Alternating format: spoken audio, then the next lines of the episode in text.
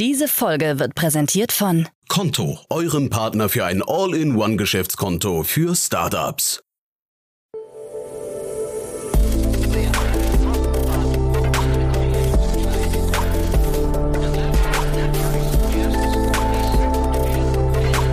Startup Insider Daily. Investments und Exits. Hallo und herzlich willkommen zu Startup Insider Daily in der Vormittagsausgabe und damit zu unserer Rubrik Investments und Exits, in der wir Expertinnen und Experten der Venture Capital Szene einladen und mit ihnen über aktuelle Finanzierungsrunden und Exits sprechen und sie analysieren.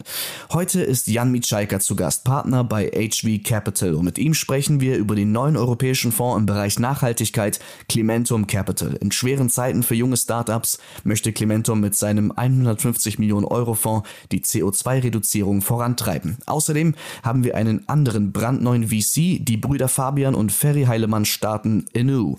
Gemeinsam mit Melina Sanchez und Siobhan Brewster starten auch sie einen Fonds für die Nachhaltigkeit. Die Brüder betreiben seit 2016 Pirate Impact, ein auf Nachhaltigkeit fokussiertes Family Office. Und dann gibt es noch Neuigkeiten aus dem MedTech-Bereich. Certific sammelt 7,4 Millionen Euro für den Ausbau der medizinischen Ferndiagnose ein. Die Finanzierung soll das Produkt erweitern und neue Märkte erschließen. So viel in aller Kürze vorweg. Ich übergebe an Jan Thomas. Gleich nach den Verbraucherhinweisen geht's los. Viel Spaß und bis später.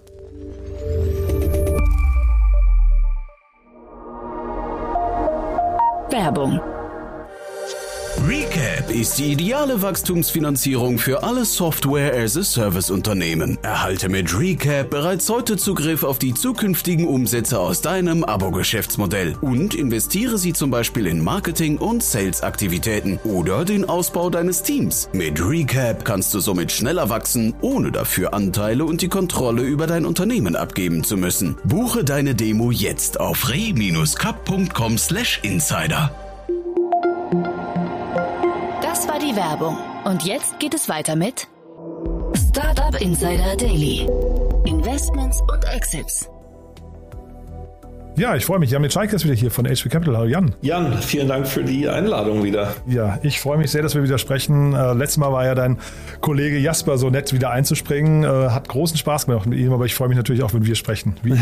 In alter Gewohnheit. Sehr nett, vielen Dank. Ja, ja aber also das war, habe ich dir auch im Vorgespräch gerade schon gesagt, ich finde es immer toll, ähm, wie, wie, äh, also wie hochkarätig du dich vertreten lässt. Also auch immer, immer großartig zu sehen. Ja, ja. ja das bringt uns jetzt zur Gelegenheit, weil wir uns so lange nicht gesehen haben oder gehört haben, ähm, dass wir noch über mal einen kurzen Investment, habe ich gedacht, äh, sprechen, was HV Capital, wo HV Capital daran beteiligt war. Da hat sich gezeigt, der Markt ist noch nicht ganz verzweifelt, ne? ja, genau, genau. Also es ging, ähm, hast du ja vorhin kurz angesprochen, um die Firma Upwest, ähm, wo ähm, HV vor, ja, ich glaube mittlerweile vier Jahren, ähm, damals in der heutzutage Pre-Seed-Runde, also wirklich ganz, ganz kleine Beträge investiert haben. In ein Team rund um Martin Kassing, der auch CEO und, ähm, und Gründer ist. Und da hat vor zwei Wochen ungefähr Bessemer investiert, ähm, 42 Millionen Dollar. Ähm, zusammen mit bestehenden Investoren, Early Bird, ähm, ABN Amro, Notion, ähm, genau. Und ähm, war ein schönes Zeichen für, für Fintechs, dass die ähm, ja doch noch spannend sein können.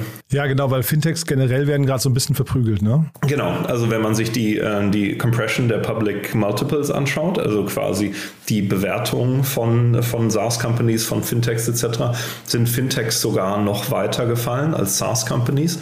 Und ähm, es gibt Bereiche wie Buy Now, Pay Later, die aus unserer Sicht, also wo wir auch nie investiert haben, äh, zum Glück im Nachhinein, weil mein Kollege Barbot da sehr standfest, ähm, die, die natürlich jetzt zunehmend schwierig einfach werden. Und das äh, Spannende bei Martin Kassing ist, der hat ja an Klarna geexitet mal, ne? Ja, genau, genau. Shopco, ähm, ganz ursprünglich und war dann bei FinLeap CPO und dementsprechend war es für uns am Anfang ähm, eine reine Teamwette. Also es gab schon die Vision, den Zugang zu, ähm, zu Finanzprodukten, zu Assets zu demokratisieren. Ähm, da gab es dann, sagen wir mal, verschiedene, verschiedene Abzweigungen, die genommen wurde. Aber am Ende jetzt, was sie heute machen, ist eben eine Brokerage API. Sprich, ich kann dann entweder in meine Neobank oder in meine traditionelle Bank oder auch eigentlich in eine beliebige App Brokerage einbauen per Schnittstelle. Ähm, und kann dafür einerseits den regulatorischen, das regulatorische Framework von Abwest nutzen, braucht also keine eigene Lizenz ähm, und kann eben, wie gesagt, Brokerage anbieten. Das heißt, vielleicht gibt es irgendwann Trade Republic nicht nur tra bei Trade Republic, sondern auch in der Startup Insider App eines Tages. Mal gucken, ja. Äh, aber das, das tatsächlich, den, den Martin hatte ich mal hier im Podcast, der hat erzählt, wie er mit der BaFin sich da rumgeschlagen hat und wie lange das gedauert hat, diese fünf, fünf waren es, glaube ich, oder sechs Lizenzen zu bekommen. Sieben am Ende. Sieben sogar, genau. Ja. Also das ist schon, das ist schon echt Wahnsinn, ja. Ähm, vielleicht also magst du nochmal, bevor wir jetzt einsteigen in das Thema von heute, nochmal ein, zwei Sätze zu euch sagen, wer sich auch bei euch melden darf. Also ne, du hast gerade Abwest so als Beispiel genannt, aber ihr habt ja ein sehr breiten, äh, ein breites Suchfeld, ne? Genau, also prinzipiell ähm, sind wir einer der, der großen aktiven VC-Investoren in Deutschland, ähm, je, nach, je nach Metrik äh, zu beziffern ähm, und machen einerseits Early-Stage Investments, das ist so bei uns zwischen 1 und ähm, 7 Millionen und dann machen wir Growth Investments zwischen 7 und 25 Millionen und genau, sind da ganz umtriebig, weit verteilt von B2B Software, ähm, Consumer traditionell sehr, sehr stark, Fintech, ähm, aber auch Energie und ähm, was haben wir zuletzt gemacht, wie Blue Collar Software, genau, so alles, alles möglich. Und einer der großen VCs, je nach Metrik, äh, der Markt wird enger, ne? Man, also das ist das Thema von heute, die Überleitung. Äh, es kommen immer mehr Fonds, jetzt wollen wir heute speziell über den Cleantech und, und äh, weiß ich, Greentech, Nachhaltigkeitsbereich, Impact-Bereich sprechen, ne? aber schon interessant, was sich da gerade tut, ne? Genau, ich glaube, der, der Anstoß waren ja zwei Meldungen, die wir, die wir beide heute ähm, gesehen haben. Und zwar einerseits das, ähm, das Fundraising von, von Climentum, die ähm, die 150 Millionen eingesammelt haben ähm, und dann, dass die beiden Heilemann-Brüder jetzt ihr Family Office zu einem, zum auch äh, Green Tech Focus VC anbauen, äh, umbauen und dafür auch Geld eingesammelt haben und auch ein Team zusammenstellen. Ja, ist schon irre. Also fangen wir vielleicht mal mit äh, Climentum an. Ne? Die hatte ich, ich hatte auch gerade gestern Dörte Hirschberg hier im, im Podcast. War, war ein sehr spannendes Gespräch, sehr international aufgestellt. Das fand ich jetzt erstmal hochinteressant, weil es ein Team ist, das eben nicht nur aus Berlin oder nicht, nicht an einem Ort sitzt, sondern verteilt, glaube ich, an vier, fünf äh, Standorten. Mhm, mhm. Ja. ja. Und also vielleicht der, der Cleantech-Bereich an sich, wenn man sieht, also wir haben ja auch den Tim Schumacher mit dem World Fund, ne, da hatte ich ihn daher neu hier im, im Podcast, dann Otto Birnbaum ist hier permanent zu Gast. Ist das, laufen wir Gefahr, dass das irgendwie overhyped wird gerade? Also, weil man hat ja lange das Gefühl gehabt, dass es, ähm, äh, was nicht, ähm, da die Liquidität langt nicht aus, um die Probleme zu lösen. Jetzt hat man das Gefühl, da entstehen so viele Fonds, ist es vielleicht sogar zu viel. Also ich glaube, im, im Sinne meiner Töchter ähm, glaube ich erstmal nicht, dass es zu viele sind, weil äh, wenn man mal einfach guckt, so hier Parts per Million irgendwie in der Atmosphäre, Feinstaub, CO2-Emissionen und so weiter, es ist ja alles ähm, bedrückend, wenn man, wenn man da auf die Statistiken schaut. Und insofern würde ich es fast andersrum drehen. Das ist ja auch ein Argument, was du vorher gebracht hast. Vielleicht ist es gut, ähm, dass jetzt diese ganzen Fonds entstehen, weil sie eventuell Gründungen triggern könnte. Ich glaube nur, der, die, die Schwierigkeit, die, die zumindest wir bei HV sehen, wir haben ja schon in, durch ein Unternehmen investiert, die durchaus auch nachhaltig sind. Also ich denke, Enpal ist ein super Beispiel. Ähm, ich glaube, jede, jede Solarzelle, die da verbaut wird, reduziert einerseits unsere Energieabhängigkeit ähm, und ist andererseits auch, auch fürs Klima gut. Ähm, unsere Erfahrung bisher von den, von den Unternehmen, die wir uns angeschaut haben, ist aber, dass viele Unternehmen, die einen tatsächlichen messbaren CO2-Impact haben, einen physischen CO2-Impact, dementsprechend oft physisch sind. Und da, ähm, ja, also wenn man dann, keine Ahnung, in die Fabrik geht und dann wird Gas verbrannt, um Stahl zu schmelzen, dann ist klar irgendwie, wo das Problem ist. Ähm, und die Frage ist für mich stark, ob die Fonds auch in, in wirklich ähm, in diese Dekarbonisierungstechnologien investieren können. Ja, wobei das, das Spektrum ist ja schon sehr breit, muss man sagen. Ne? Also ne, das, das klingt jetzt gerade eher nach Hardware, aber du hast ja den ganzen CO2, ähm, äh, das geht mit vielleicht dem Carbon Accounting geht es los. Ne? Das ist so ein Riesenbereich, der muss ja nicht zwangsläufig Hardware gebunden sein. Dann hatten wir hier schon irgendwie so alternatives, ähm, äh, so, so Biogas-Thematiken. Das ist dann schon eher eine Technologie, die man, glaube ich, einmal im großen Plan, äh, im großen Stil aufsetzen muss.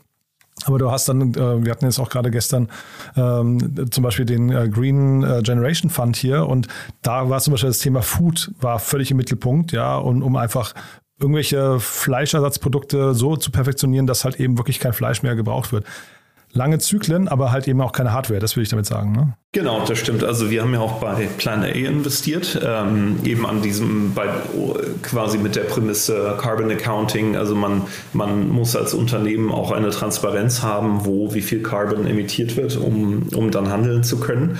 Ähm, ich finde nur, wenn man sich dann so, so Themen anschaut wie, wie, keine Ahnung, Climate Works in der, in der Schweiz, einfach mal als Beispiel, ähm, das sind, oder sorry, Climate Works, nicht Climate Works, das sind dann natürlich wirklich ähm, extrem Hardware-heavy, groß, in, also einfach Unternehmen, die sehr, sehr viel Geld brauchen ähm, und lange Zyklen was mit einem typischen Fonds wie unserem, wo wir ja eine dreijährige Primary Investment Period haben und dann nochmal sechs, sieben, acht Jahre danach, dann habe ich vielleicht eine, eine Softwarefirma, die schon keine Ahnung, 20 Millionen Umsatz macht und wächst und internationalisiert und dann mein Dekarbonisierungs-Hardware-Startup, was ähm, wunderbar ist, aber was vielleicht einfach noch ähm, ja, vom Technology Readiness Level einige Schritte früher ist. Aber jetzt müsste man natürlich, jetzt können wir ganz kontrovers diskutieren, Jan, und äh, mal fragen, ob dann die Fonds eigentlich äh, das idealtypische Konstrukt sind, um die großen Probleme der Welt zu lösen. Ja, das ist eine sehr gute Frage. Was ich da interessant finde, ist bei äh, Ainu, ähm, eben von den Heilemann-Brüdern, ähm, zusammen mit Melina Sanchez und Siobhan Brewster, dass sie das als Evergreen Fund aufsetzen. Das heißt, ähm, Evergreen Funds sind Fonds, wo das Geld, also wenn HV jetzt eine Beteiligung verkauft, fließt das Geld ja direkt an unsere ähm, LPs, an unsere Investoren wieder zurück. Ähm, und Evergreen Funds, da wird das Geld quasi thesauriert in dem Sinne und kann wieder investiert werden.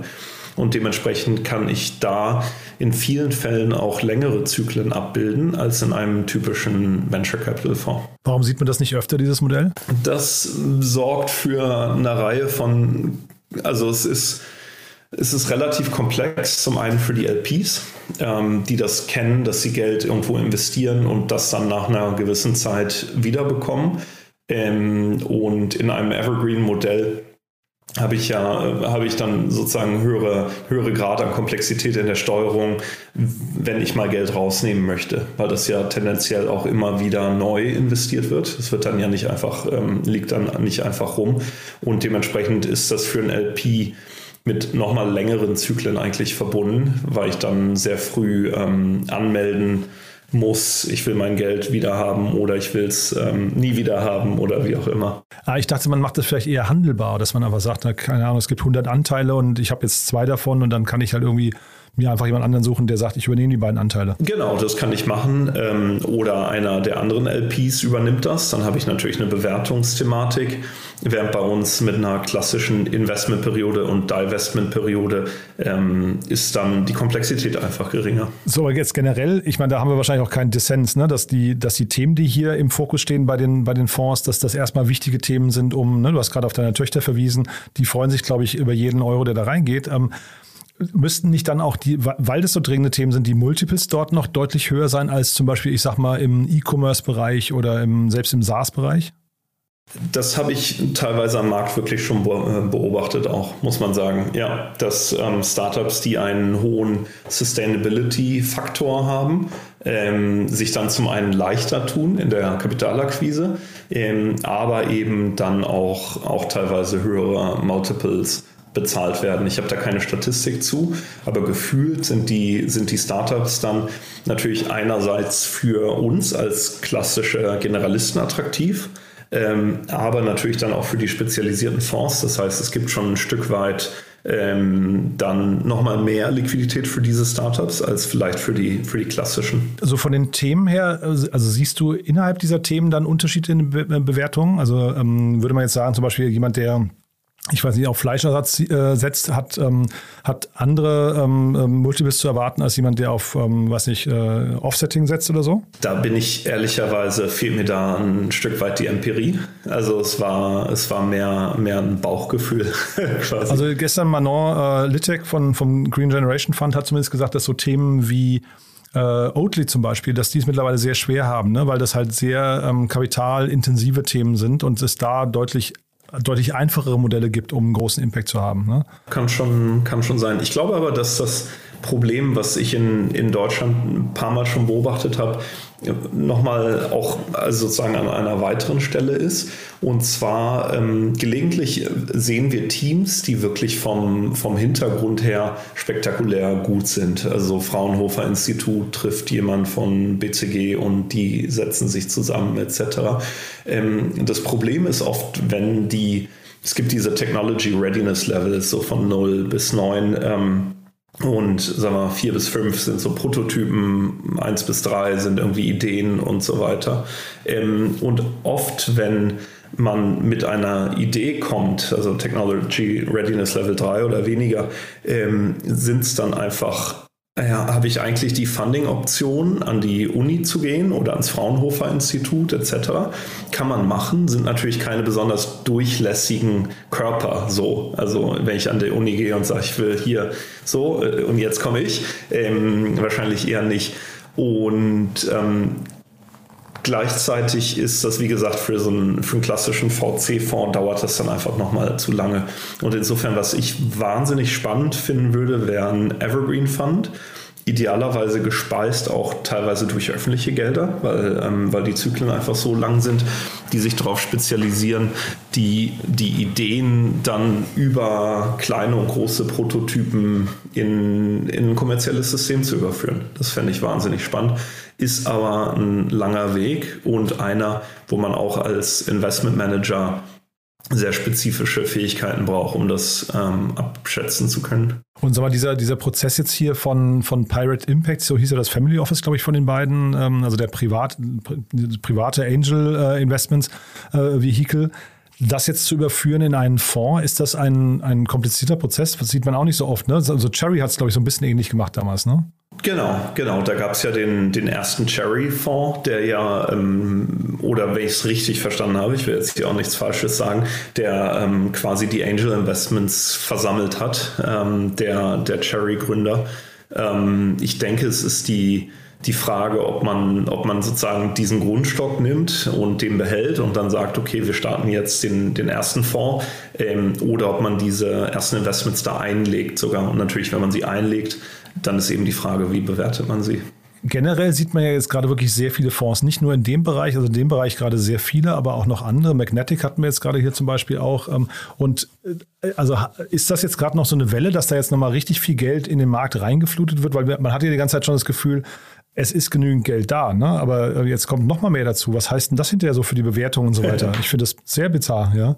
Ja, ja, stimmt schon. Ich meine, und man muss dazu sagen, viele der, der etablierten Fonds haben ja, ähm, haben ja auch noch seit relativ kurzem geraced. Also wir jetzt nicht, weil wir, ähm, sagen wir mal, komfortabel aus dem Achter investieren, aus dem Fund Nummer 8. Ähm, ich glaube eigentlich, dass diese, diese, diese Rückgänge, die wir an den öffentlichen Märkten gesehen haben, ähm, betreffen gerade den Early-Bereich relativ wenig, ehrlich gesagt, weil also was wir ja machen, ist, wir, wir investieren ja ähm, heute als, als Early-Stage-Investoren und halten dann die Firmen fünf, acht, zehn Jahre. Das heißt, ob jetzt die, die Exit-Bewertungen hoch oder niedrig sind, ist für unser Geschäftsmodell eigentlich relativ, ähm, relativ egal. Also die aktuellen Bewertungen meinst du? Genau, genau. Für uns sind die Bewertungen dann beim Exit wichtig. Das ist im Growth natürlich anders. Wenn ich vielleicht letztes Jahr investiert habe, mit der Perspektive, in diesem Jahr ein IPO zu machen, die Rechnung wird dann natürlich irgendwie nicht, nicht aufgehen. Und was ich aber schon sehe ähm, bei, den, bei den Startups, mit denen wir sprechen, ist, dass die die Kapitalanforderungen ein Stück weit zurückgeschraubt werden von den Gründern. Da muss nicht mehr jede Series A irgendwie 10 Millionen sein, sondern vielleicht reichen auch 5. Ähm, und dementsprechend auch die Bewertungen ein Stück weit niedriger sein können bei gleicher Verwässerung für die Gründer. Also wo man dann sagen kann, klar habe ich weniger Geld, aber es ist per se, per se nicht nicht wahnsinnig schädlich. Trotzdem, wenn jetzt natürlich mehr Geld in den Early-Stage-Bereich reinfließt, heißt es ja auch, dass da dann wieder anfangen, ähm, die VCs so ein bisschen um die guten Gründer zu kämpfen. Ne? Das ist ein Thema, also wir haben vor, ich glaube, vor zwei Wochen ähm, gab es einen sehr kompetitiven Prozess in, in Berlin, den ich natürlich erwähne, weil wir den gewonnen haben gegen sieben andere Termsheets. Ähm, das gibt es schon noch, aber selbst da ähm, reizen, denke ich, die, die Gründer Gründer auch nicht die Bewertung aufs Maximum raus. Also das ist jetzt hier kein investigatives Gespräch, aber jetzt muss ich trotzdem mal nachhaken, was macht denn eine Runde kompetitiv? Also was sind denn die, also du musst jetzt keine Namen nennen, aber was sind denn die ausschlaggebenden Kriterien, dass plötzlich da acht Termsheets am Tisch liegen? Du meinst, warum rennen alle Schafe in die gleiche Richtung? also das ist ja bei Investoren generell so ein Thema, ne? Das, das muss man auch wirklich noch mal ein bisschen analysieren, aber trotzdem. Da in dem Beispiel war es einfach ein sehr, sehr gutes Team äh, mit extrem guter Traction in einem Bereich, der, der sehr viele Leute interessiert und der einfach ähm, wo dieses ähm, Projekt, diese Plattform einfach sehr, sehr sinnvoll scheint, vielen. Und dann auch Gründer, die, die das gut machen. Also die halt einfach einen guten, fairen Prozess aufsetzen, aber da ähm, ja einfach das Interesse von, von verschiedenen Wecken. Also ist noch nicht announced, höre ich raus, ne? Aber das heißt zumindest, also Traction ist wichtig, das Team sowieso, wissen wir ja, und dann eben dieser TAM, ne, das ist wahrscheinlich auch wieder das Riesenthema. Und wenn das alles zusammenkommt, ähm, dann werden auch mal acht, acht Investoren weich, ja? Genau, genau. ja, sehr, sehr cool. Ja, dann Glückwunsch. Ich kenne ja jetzt nicht das Thema, deswegen war ich, ich sag mal Glückwunsch, wenn ihr es gewonnen habt, das äh, äh, spricht ja dann schon für euch. Ne? Aber dann, also trotzdem kompetitiv, das ist dann etwas, was auch zunehmen kann, weil jetzt so viel Geld in den Early-Stage-Markt reinfließt, da muss man sich vielleicht auch dran gewöhnen dann, ne? Genau, es war ja schon immer kompetitiv. Ich glaube, ähm, oder in den letzten Jahren, ähm, da gab es heute auch gerade ganz interessante Statistiken, bei wie viel mehr frühen Runden auch US-Fonds jetzt mittlerweile aktiv waren. Ähm, das war zum Beispiel eine, eine Statistik, die ich, ich habe es leider jetzt nicht im Kopf, aber es war, äh, sagen wir mal, Größenordnung 50 Prozent mehr Runden, wo US-Fonds dabei waren in den letzten drei, vier Jahren. Ähm, ich glaube oder habe die Vermutung, dass einigen von denen dass der Appetit vielleicht etwas vergangen sein könnte jetzt, weil die einfach selber Themen in ihrem eigenen ähm, Portfolio haben. Und ja, ähm, aber dafür gibt es wieder neue Fonds. Aber per se finden wir das auch als HV eigentlich immer gut, wenn es viele Fonds gibt, weil man darf nicht vergessen, Deutschland ist per se unterversorgt mit Venture Capital, ähm, gemessen am Bruttoinlandsprodukt und der Bevölkerung etc. im Vergleich zu vielen anderen Märkten.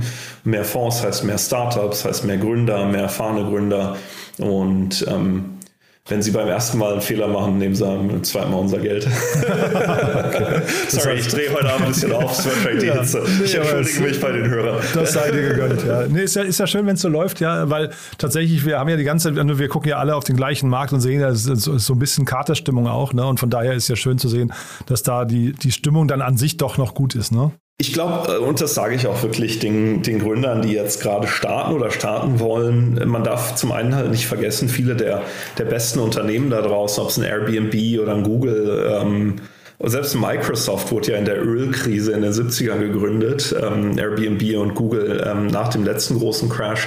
Das sind keine, ähm, keine schlechten Zeiten, um Companies zu starten. Man kann sich dann halt vielleicht nicht für eine schnelle Abfolge Megarunden feiern lassen.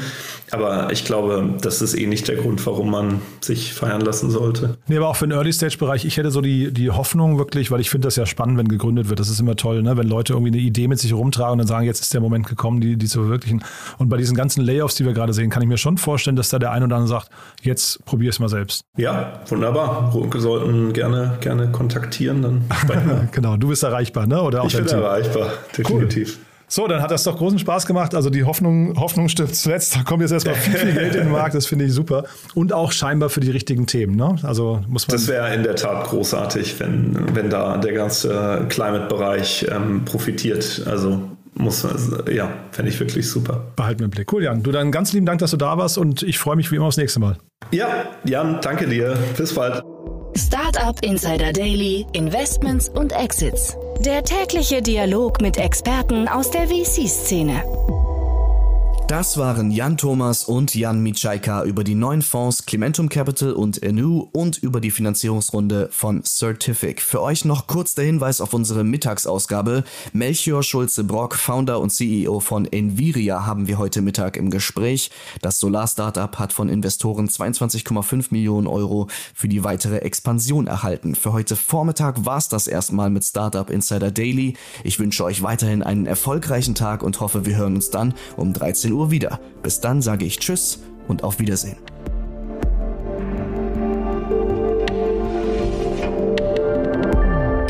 Folge wurde präsentiert von Konto, eurem Partner für ein All-in-One-Geschäftskonto für Startups. Konto hilft Gründerinnen und Gründern in nur 72 Stunden für das Handelsregister bereit zu sein. Teste Konto drei Monate kostenlos mit dem Code Startup Insider. Mehr Infos gibt es unter konto.de. Konto schreibt sich übrigens Q-O-N-T-O.